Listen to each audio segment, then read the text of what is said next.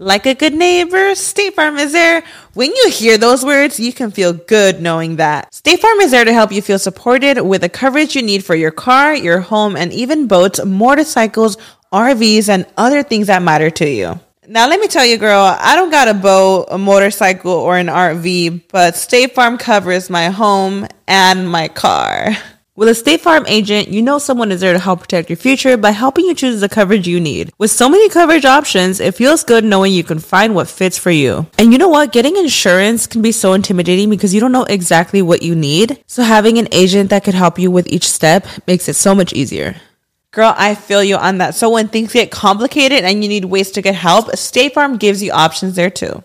Maybe you like to handle things in person or on the phone with your local agent, or you prefer to do it on statefarm.com or on the award winning app. State Farm lets you do things your way. I personally am the type of gal that likes to do things through an app. It just makes it more easier than going in person or hopping on a call. So I love that they have that option available. Girl, I like to use an app too. I'm not trying to pull up in person or, or call because I'm way too, I have too much social anxiety for that. I'm trying to do it on the app. So that's why I'm here with State Farm. And that is why, like a good neighbor, State Farm is there.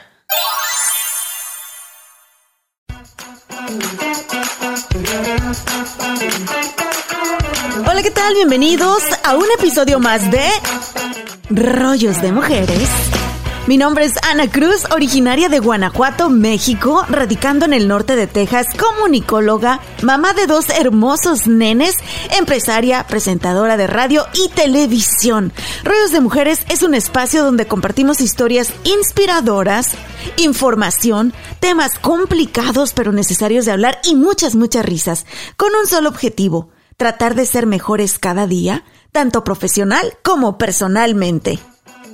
El día de hoy estoy muy, muy, muy contenta porque tengo un invitado súper especial. Saben que últimamente he platicado con varias personas que coinciden en esto. Su carrera o el rumbo de su vida comenzó por las palabras que alguien les dijo. Porque alguien les dijo, tienes talento, tú puedes, confío y creo en ti. Imagínense qué poderosas son esas palabras. Y la historia del día de hoy también comenzó así. Un ícono de la música latina, no solamente en los Estados Unidos, pero en el mundo entero, a John Secada. Bienvenido a Rollos de Mujeres, John Secada. ¿Cómo estás? Hola, Ana, muchas gracias. Muchas gracias por tenerme en el show. Gracias. ¿Cuánto hacía que no venías aquí al área de, da de Dallas Fort Worth? Hacía un tiempito y obviamente empezando por el problema con la pandemia, pero aparte de eso, hacía bastante tiempo que no estaba en esta área y feliz, feliz de regresar. Me gustaría platicar contigo un poquito sobre la importancia y el poder de las palabras. Y tú como cantautor, es lo que haces con las palabras, pero también en tu vida personal. Ha habido palabras de gente que han cambiado el rumbo total de tu vida. Y tiene que ver con una maestra en high school, John. Sí, sí. sí mi carrera empezó, eh, mi, mi, amor a la música empezó pues, atado a lo que es eh, mi maestra en el, en el high school. Y ella fue mi primera mentor, la primera persona que yo admiraba. Y eso fue lo que me dio pues la, el deseo y, y la ganas de estudiar música, de, de seguir con la música. Uh, ella me dio la, confianza necesaria para hacerlo.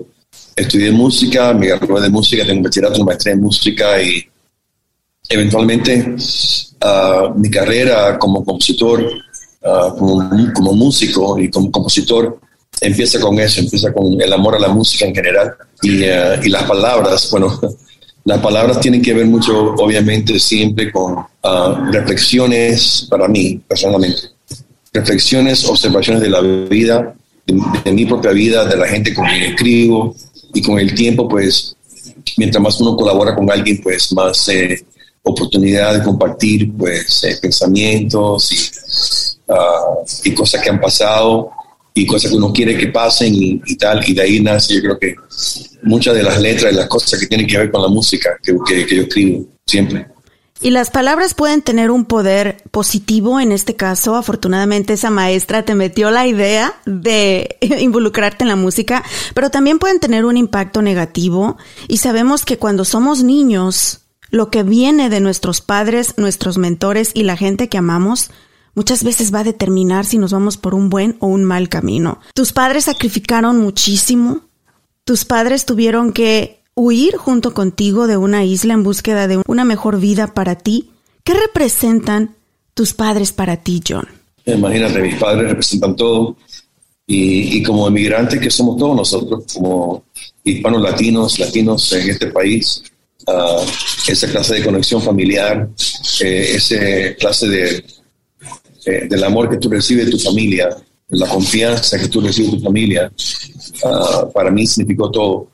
Uh, desde el día que salimos de Cuba y hasta el momento que estaba aquí en los Estados Unidos y obviamente decidí estudiar música y aunque al principio no entendían exactamente lo que yo quería hacer, pero me apoyaron de todas maneras porque sabían que, que es lo que yo quería hacer, que era uh, que estar determinado y eh, para seguir una carrera en la música uh, y sin el apoyo de mis padres no sé lo que hubiera, no, sé lo que hubiera pasado. Yo, a veces yo sé, lo que pasa que no es fácil para muchos padres a veces tener la clase de eh, de conversaciones con los hijos, con seres queridos, para dar el aliento necesario.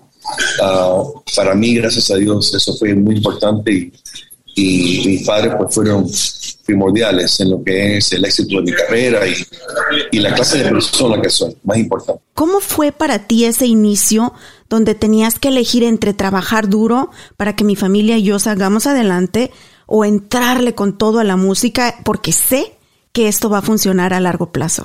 en lo que fue mi carrera, en mi posición, uh, mi carrera se convirtió en lo primordial para mí, no necesariamente para ser eh, una superestrella, nada, nada que ver con eso.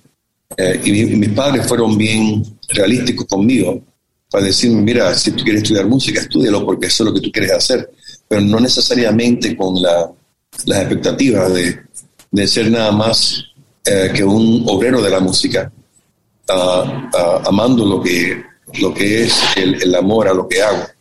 Ah, y eso fue siempre mi perspectiva.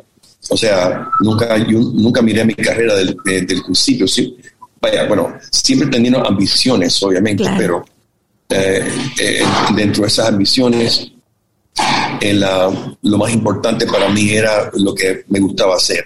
Y el ah, estar envuelto en la música para mí era lo primordial y estudié música por esa razón. Y trabajé en la música por muchos años y hasta conociendo a Emilio Estefan, Emilio Estefan, seguía trabajando en muchos elementos de ser un músico, un músico, no un artista. Y eso siempre fue algo que hasta hoy en día, honestamente, está en mi mente siempre. O sea, lo que significa mi amor a, al arte que, que, escogí estudiar. Y eso, es lo que le digo también, honestamente, le digo a cualquier persona que se meta en la música, disfruta y ama el, tu arte, aparte de todo, no, no el, tu arte, no el estrellato. o sea, eh, ama lo que es, es, la esencia de lo que estás tratando de hacer, a sabienda de que si te ganas la vida en eso, perfecto. Si no, pues sigue trabajando para ganarte la vida en lo que te gusta hacer. Muchas veces también muchos que empiezan en esta carrera de la música es como su hobby a un lado, pero tienen que tener un trabajo, un plan B de otra cosa para sustentar sus gastos. ¿Fue ese tu caso, John, o tú entraste de lleno a vivir de la música luego, luego? Gracias a Dios, yo, nunca tuve un plan B. Ah, mi plan A fue eh, ser un obrero de la música, trabajar en la música en lo que viniera. Fui eh, siendo maestro, fui maestro, sesiones, todo lo que viniera a mi camino. Ah, y esa fue la manera que miré en mi carrera desde el día primero. Y eh, sosteniéndome a mí mismo, en ese momento, mi primera esposa, o sea, todo lo que tiene que ver con eh, sobrevivir dentro del elemento de ser eh, un, ah, una persona que estudió música y le gusta trabajar en la música. Y de ahí para adelante, lo demás sigue basado en lo que Dios quiso, pero no, pero todo empezó con eso. Y, y siempre me sentí orgulloso de eso, honestamente. Me sentí orgulloso de que me pude ganar mi, mi dinero, mi chavo, pues, trabajando en lo que me gustaba hacer. ¿En qué momento tú dices, quiero también ahora ser solista, hacer una carrera independiente? Eso empezó, eh, bueno, eh, mi carrera como solista empezó al principio de trabajar con los Estefans, eh, probablemente como cinco años de que empecé a trabajar con Emilio Estefan como mi manager. Ah, y dio la oportunidad de, entre las producciones que estamos haciendo, las canciones que estaba escribiendo, todo lo que estaba haciendo, ese proceso, pues eh, en esos cinco años, eh, eventualmente ah, las puertas se me abrieron, ah, encontré lo que fue el esquema de la persona con quien quería trabajar, ya dando que estaba yo trabajando canciones todos los días, pero nada estaba cuadrando.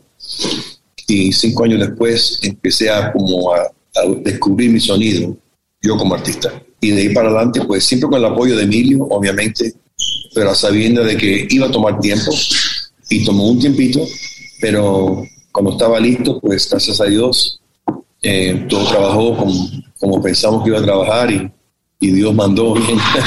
y aquí estoy. Ahora tú tienes una gran ventaja y en este podcast siempre trato de impulsar a los jovencitos, a las mamis, a los papis que nos escuchan a que se sientan orgullosos de ser bilingües, de sus raíces latinas. Y tú tuviste esa gran ventaja siendo cubano-americano, viviendo en Miami donde se vive esta mezcla tan rica de culturas, en tú usar ese talento de ser bilingüe para agarrar todas esas ideas, mezclarlas y comunicarlas no solamente en español, pero en inglés también. Pero también lo hiciste en una época donde el español no tenía el mismo apogeo que tiene en este momento, la misma aceptación. ¿Cómo fue tu camino en ese sentido? Ah, creo que fue una, época, una era de, descubrimiento para, para muchos artistas, para la industria, descubrir artistas eh, latinos que querían hacer el crossover. Obviamente, antes que yo lo hice, Gloria Estefan, ah, Julio Iglesias y José Feliciano, pero o sea, los, años 90, la década, la, década de los 90 fue una década bien importante, porque abrió las puertas a tantos colegas que hoy se han convertido, colegas míos, amigos míos que se han convertido en superestrellas. Y esa década creo que abrió las puertas a eso, a que el, público, el mundo estaba dispuesto ya a, aceptar, dando lo que es ya la, fortaleza de, nuestra comunidad latina en este país, en los Estados Unidos, eh, listo para aceptar pues eh, artistas latinos cantando en inglés, uh, más que uno o dos, varios. y, eh, y, feliz que yo fui uno de ellos y después de que yo lo hice, pues vino Ricky, vino Enrique, vino Shakira, vino Jennifer López, vino Mark Anthony. O sea, fue una década increíble. Uh, y hoy en día mira dónde estamos, ¿verdad? Estamos viviendo nuestra yo creo que la, la meca de lo que es la, incluir lo que es nuestra cultura latina dentro de la música popular. Ahora viene del otro lado. Hay muchos artistas eh, americanos anglosajones que están buscando artistas latinos para hacer colaboraciones. Ahora, John, has tenido muchísimos premios, muchísimas gratificaciones en tu carrera dentro de la música, tres Grammys de la música, pero ¿de qué te has quedado con ganas tú? ¿Qué todavía quieres tú lograr dentro de tu carrera? Ana, honestamente nada. O sea que si puedo seguir haciendo lo que estoy haciendo, eh, estoy feliz. Eh, sigo eh, escribiendo en el estudio, sigo teniendo la, misma pasión para cantar en vivo, la misma pasión para escribir mis canciones, para grabar mis canciones. O sea que mi pasión no ha cambiado después de treinta y tantos años en este negocio. Ah, y si Dios me sigue dando la fortaleza para hacerlo, pues eh, lo seguiré haciendo. O sea que nunca, a este punto, no, nunca me ha faltado de, decir, bueno, me hace falta algo más. ¿no? Eh, he hecho tantas cosas, he tenido tantas grandes oportunidades, um, he disfrutado de tantas, tantas cosas que honestamente hasta hoy en día no puedo creer. Y de que lo sigo disfrutando y, y con la salud, gracias a Dios, de que lo sigo, eh, poder seguir haciendo lo que me gusta hacer más todavía. Exacto. ¿Aún te pones nervioso cuando subes al escenario? ¿Sientes ese mariposeo en el estómago cada vez que te subes a un escenario? Bueno, depende, depende de la, de la situación. De vez, en cuando sí siento un poquito de nervio, eh, dependiendo de la, situación o, de lo que está pasando en ese momento. Y, pero eso, eso es bueno. Eh, eh, dentro de esos nervios, esa ansiedad crea una, yo creo que crea una energía Ah, si la puedes controlar, una energía positiva. Ah, o sea, una, eh, una adrenalina que, que, te puede ayudar uh, si puedes controlar los nervios y la ansiedad.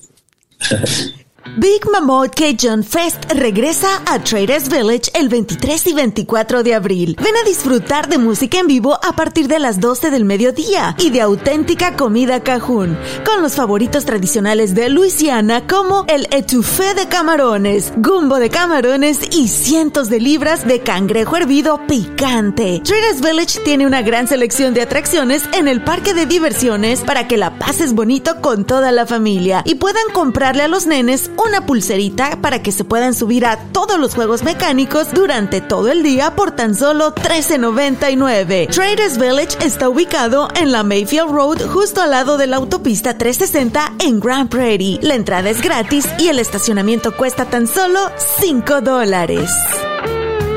Ahora escuchemos las noticias más importantes de la semana con Juanita Hernández. Hola, ¿qué tal? Yo soy Juanita Hernández. Vamos a iniciar de inmediato, pues un tiroteo se desató en un concierto al aire libre en Oak Cliff a eso de las 2 y 13 de la mañana del sábado, según indicaron las autoridades del Departamento de Policía de Dallas. Según la investigación preliminar, una persona abrió fuego contra la multitud, dejando a al menos una persona muerta y 16 heridos. Según oficiales, una de las víctimas se encuentra en estado crítico y hasta el momento nadie ha sido arrestado. Y continúa la violencia en Dallas pues la policía de esta ciudad está investigando un caso después de haber encontrado el cuerpo de un hombre calcinado en un callejón el domingo por la mañana en la cuadra 1300 de Kings Highway.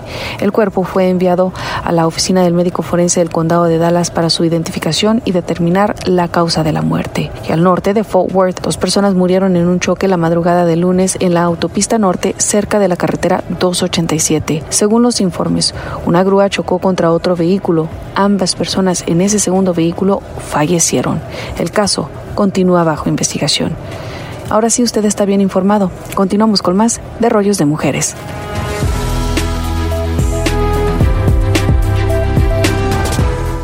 Las pechugas de pollo son cómodas de preparar, económicas, versátiles y bajas en contenido graso, pero debido a la ausencia de grasa pueden quedarnos secas y sin jugo. Una de las técnicas más comunes para lograr que tus pechugas de pollo te queden jugosas es cocerlas primero a fuego lento en una sartén. Ya cuando estén marcadas por ambos lados, agrega un poquito de agua y cubre la sartén. Así terminará la cocción creando humedad en el interior. Y esta semana en el Río Grande, llévate la pechuga de pollo sin hueso a 2.99 la libra. Además, el bistec suave de res a 3.49 la libra. Ven y prueba nuestra calidad. La chuleta de punta de lomo a 99 centavos la libra y el filete de baza a 3.49 la libra. Hasta agotar existencias. Promoción válida del 6 al 12 de abril del 2022.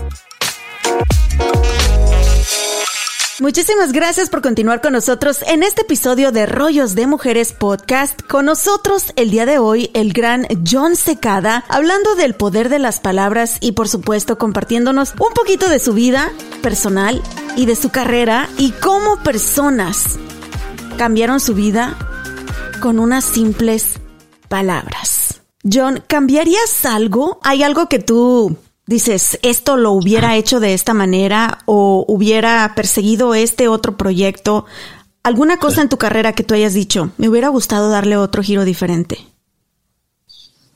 Mira, te pudiera decir que sí, pero al final del día no, porque si me voy a pensar todas las decisiones que he hecho basado en lo, lo, que pudiera haber hecho, entonces no estuviera yo aquí hoy, no, no pensaría de la manera que pienso Um, y no tengo ninguna clase de dudas en nada lo que he hecho. O sea, no, uh, siempre he pensado que todas las decisiones, gracias a Dios, que, que Dios ha puesto en mi camino, han sido por una razón en, particular, incluyendo lo que hubieran sido decisiones incorrectas, que al final del día no, no, no, no las considero incorrectas, fueron decisiones en ese momento. No hay vuelta atrás, ¿verdad? Es imposible, no se puede. John, para tener éxito en cualquier carrera, pero especialmente en la de la música, que requiere mucho sacrificio, a veces tenemos esa, esa culpabilidad de la familia, de que a lo mejor tuvimos que sacrificar mucho con la familia. ¿Cuál fue el momento más difícil para ti donde saliste de la puerta de tu casa con tu maleta a un tour, a un concierto o algo? Que a lo mejor había un, un, momento especial para tu familia, algún cumpleaños, que tú, que tú dijiste, chin, tengo que ir y tengo que seguir con mi carrera. Bueno, imagínate, he visto muchos, muchos momentos, honestamente, de que eh, viajar para mí es, lo que hago. Y es como, pues, identifico mi carrera y, y, es, lo que soy. Eh, y tiene, empieza con viajar. Mi familia siempre lo ha reconocido de esa manera, mi esposa, mis hijos.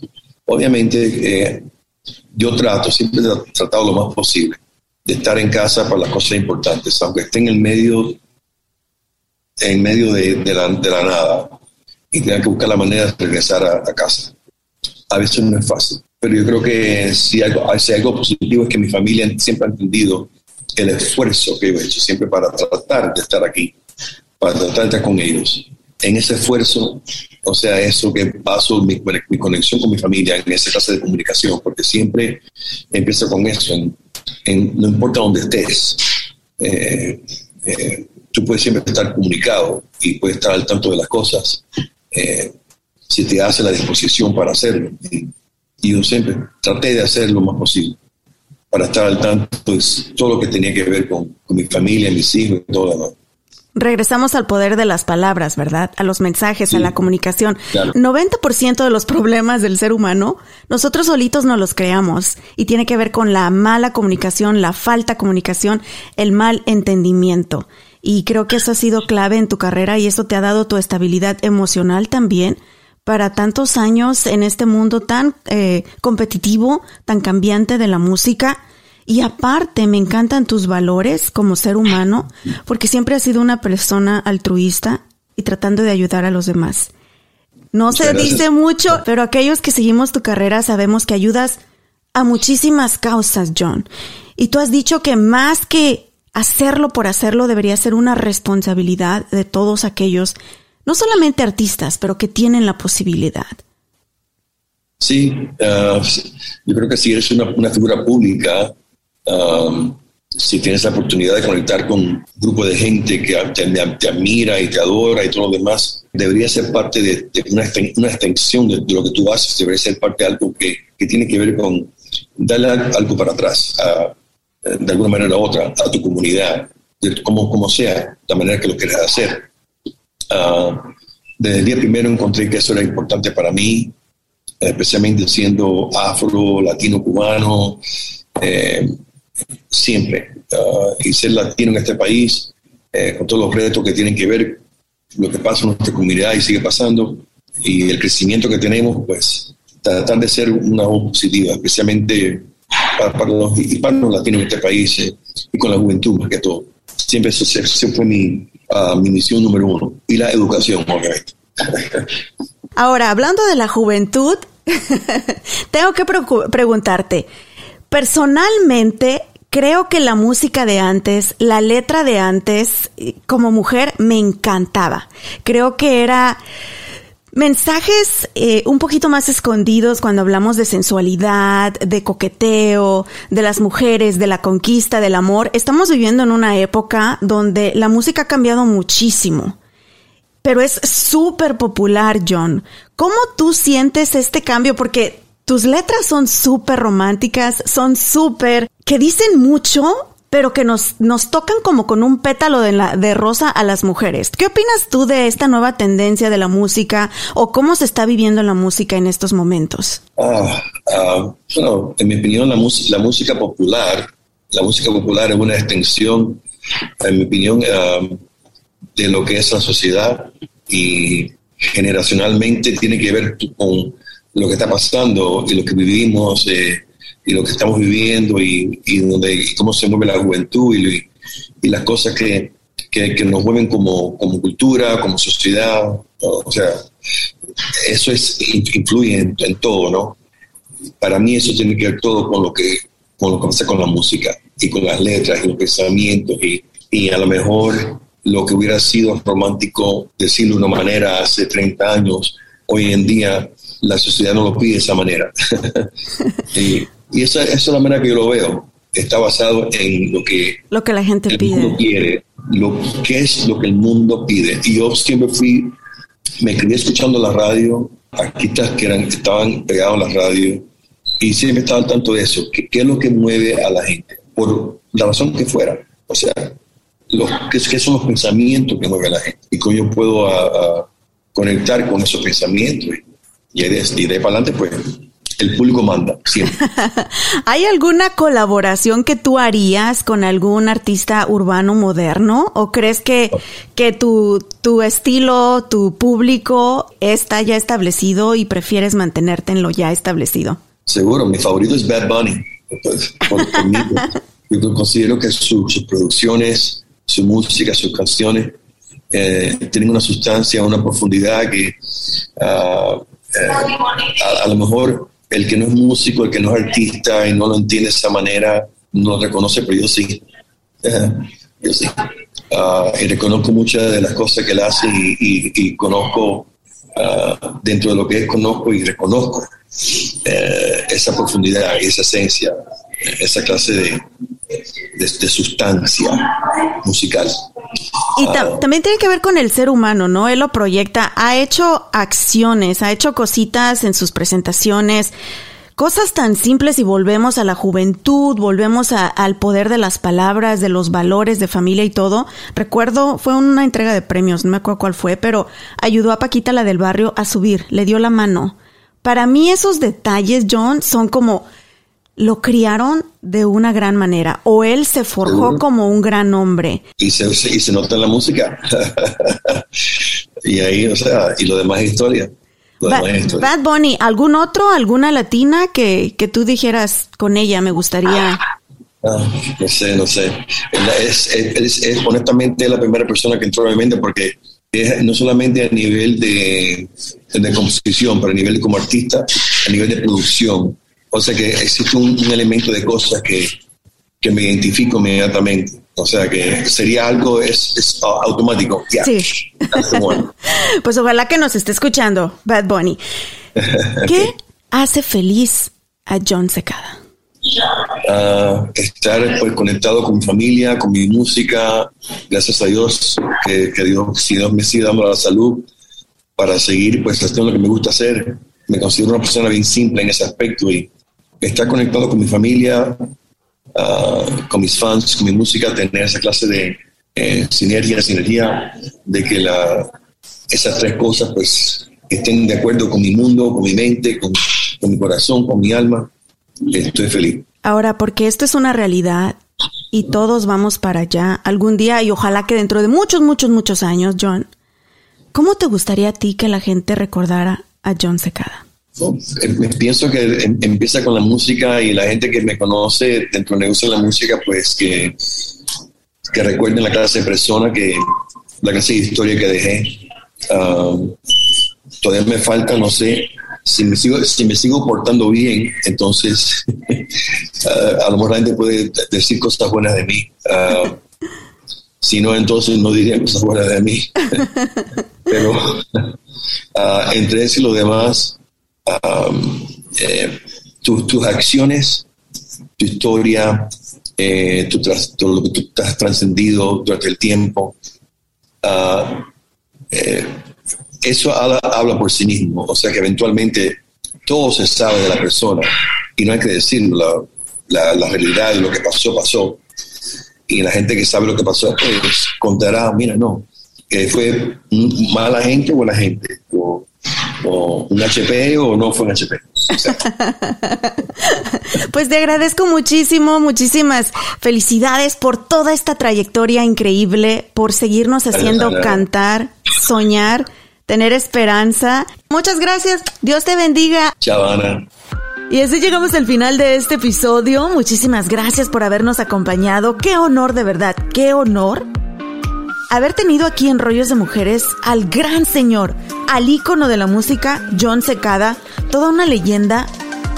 Y quiero aprovechar para decirles a todos ustedes que hace 20 años, cuando estaba yo en Guanajuato, en mi pueblo, en Apaso del Alto, casi graduándome de la universidad, con muchos sueños, muchas ilusiones, nunca en mi vida me imaginé que Dios me iba a regalar tantas bendiciones como este espacio, como este podcast Rollos de Mujeres y la oportunidad de entrevistar a tanta gente con una historia tan impresionante. como el señor John Secada y como muchos, muchos otros que han pasado por aquí, por rollos de mujeres. Y también alguien a mí me lo dijo. Anita, tú puedes. Creo en ti. Fueron muchas personas en mi vida que me lo dijeron y principalmente mi madre. Y aunque ustedes no lo crean, y de donde vengo, cualquier otra persona se hubiera reído y hubiera dicho, no manches, Anita, estás soñando. ¿Saben qué? Qué bonitos son los sueños y se vale soñar. Y tenemos que trabajar duro para esos sueños. Y bueno, tú, tú que estás escuchando, tú puedes. Yo, yo creo en ti. Estos rollos de mujeres, mi nombre es Ana Cruz. Tenemos una cita el próximo martes. Los quiero mucho. Dios me los bendiga. Hasta la próxima.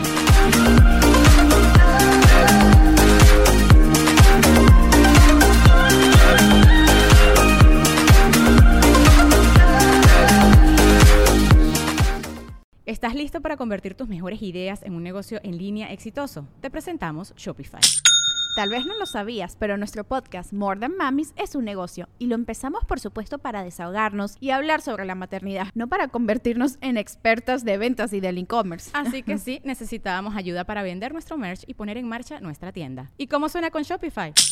Llega otra venta. Shopify es la plataforma de comercio que está revolucionando millones de negocios en todo el mundo. Ya seas un emprendedor desde tu casa o desde donde sea, Shopify es la única herramienta que necesitas para iniciar, administrar y hacer crecer tu negocio sin dificultades. Con Shopify puedo gestionar pedidos, envíos y pagos desde cualquier lugar, brindándote toda la información y estadísticas de tus ventas al detalle. Regístrate para un periodo de prueba con tan solo un dólar al mes en shopify.com barra sonoro, todo en Ve a shopify.com barra sonoro para llevar tu negocio al siguiente nivel. Shopify.com barra sonoro.